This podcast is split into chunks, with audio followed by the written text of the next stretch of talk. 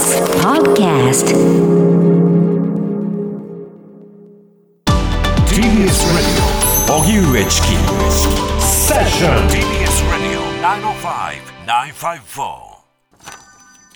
障害者施設殺傷事件植松死刑囚が再審請求神奈川県相模原市の障害者施設津久井やまゆり園で45人を殺傷したとして死刑が確定している植松聡死刑囚側が今月1日付で再審裁判のやり直しを請求していたことが分かりました。横浜地裁はこの請求を受理しています。植松死刑囚は横浜地裁の裁判員裁判で罪を認めた上で弁護側が大麻による精神障害で心神喪失状態だったとして無罪を主張。2020年の判決で地裁は刑事責任能力を認定し死刑を言い渡しました。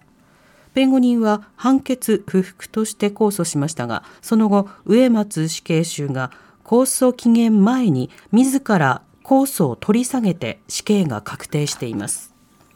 さて、まずあの、この相模原殺傷事件の件について考えるためにも、もともと私たちは優勢思想という言葉の意味、あるいはその思想がもたらしてきた歴史的な経緯というものを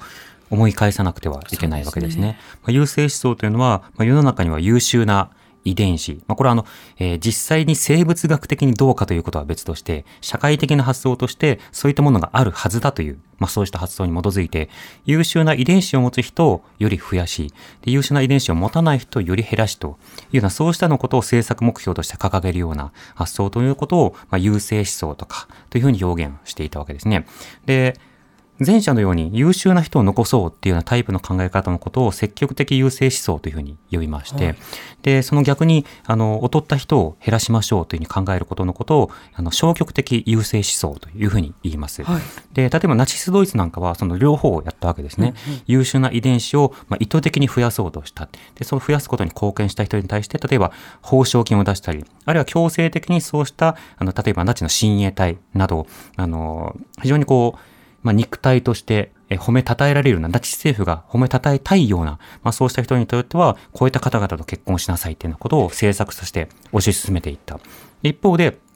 社会的に劣るのだということを、あの、ナチス政権が考えた人々に対しては、最終的にはホロコーストなどの大虐殺につながるような格好で政策を実行してきた。その過程の中では、またユダヤの方々だけではなくて、まあ、ロマの方々とか同性愛の方々とか、障害のある方々とか、そうした方々というのが迫害にあってきたわけですね。で、今言ったように、こうしたその、え誰が優秀か、誰が優秀じゃないかというものを、例えばナチスというのは、アーリア人が優秀で、で、そうではない他の人種などについては劣ってるのだとか、健常は、健常というふうに言われる、まあ、健康な体というふうに当時考えられていた方々については、まあ、優秀で、そうでない方々は、断酒をしなくてはいけないと考えたなど、この線引きの仕方っていうのは、本当に歴史や文化などによって恣意的に惹かれることになるわけですね。で、似たような政策というのは、まあ、いろんな国で、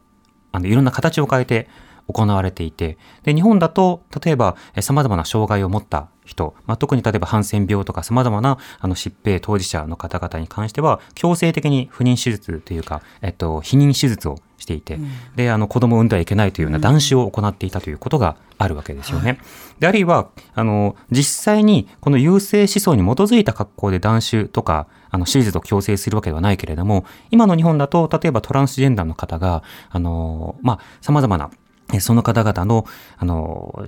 まあ、体を、うん、えー、そして戸籍を変えたいっていうふうに望んでいるのであれば、一定の要件を満たさなければ、その性別の適合というものを認めないという状況になっている。はい、その中では、その出生能力というものを、うん、あの、まあ、奪わなくてはいけないという。手放さなくてはいけないというようなことを設けているわけですね。そうすると、これは、あの、優勢思想に基づいた行動であるかどうかは別として、結果として断種を行っていることになるわけだから、なると優勢思想的なものと同じ結末を持たすような、もたらすような、そうした政策になるということになるわけですよね。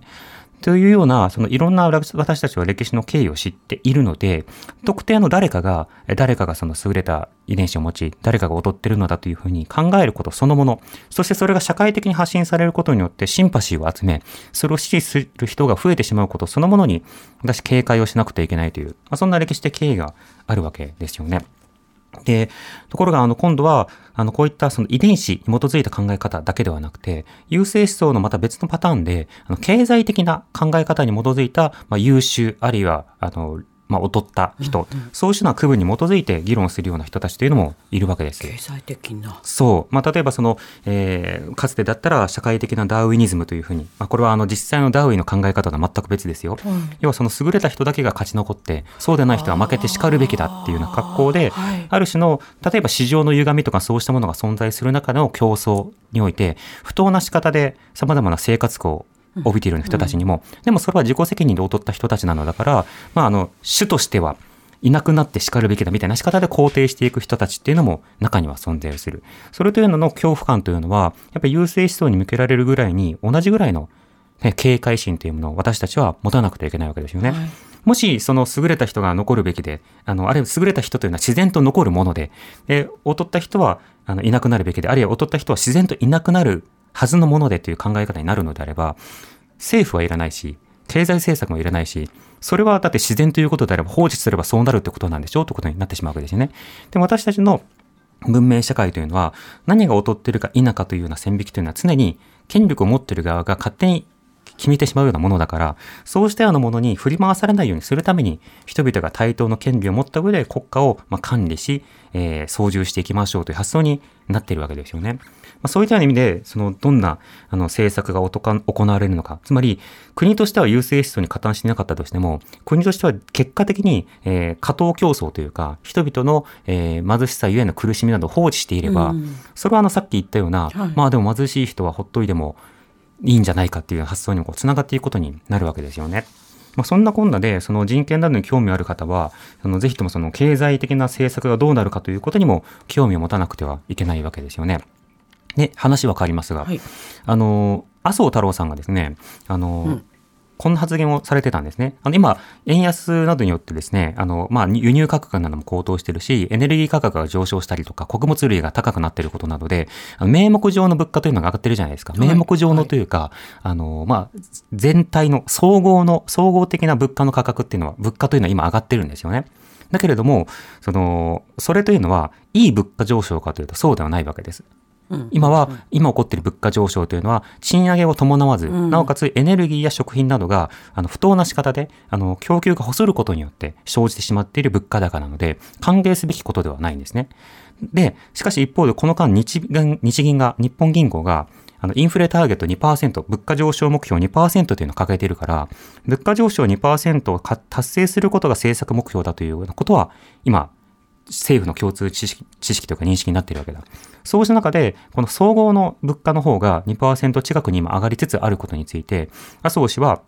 あの、これはまあ目標が達成できるような状況なのだという趣旨のことを述べてるんですね。で、これはあの結構げんなりしていて、あの、これまで長らく財務大臣をしてきた人が、これだけの経済認識で、あの、これまで政策をやってきたのかというと、ガクッとするわけですよ。で、どういうことかというと、その、通常エネルギー価格とか食品価格っていうのは、天候とか、あるいはその輸入輸出の状況とかによって、価格が大きく変わってしまう。うん、だから、物価目標を定めて、そこにめがけて政策を打っていきましょうという時には、エネルギーと食料品などの価格を抜いた仕方で物価を測るというのが、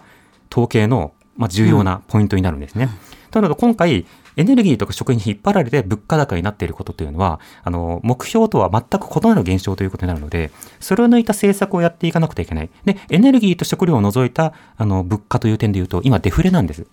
今、あの、価格が上がってない状況というか、下がっている状況になってしまってるんですよね。うんだからやるべき政策というのはどういったことなのかっていうような議論が必要になってくるんですけど、だからその政府がじゃあ人権意識に基づいて再分配政策に力を入れてくれるわけでもない一方で、じゃあせいぜい景気対策とか、その金融の安定状況をもたらすために、その金融政策とか、まあ財政措置とかいろんなものをやってほしいんだが、その認識すら間違っているということになれば、一体この国はどうするのかねみたいな疑問も出てくるわけですよね。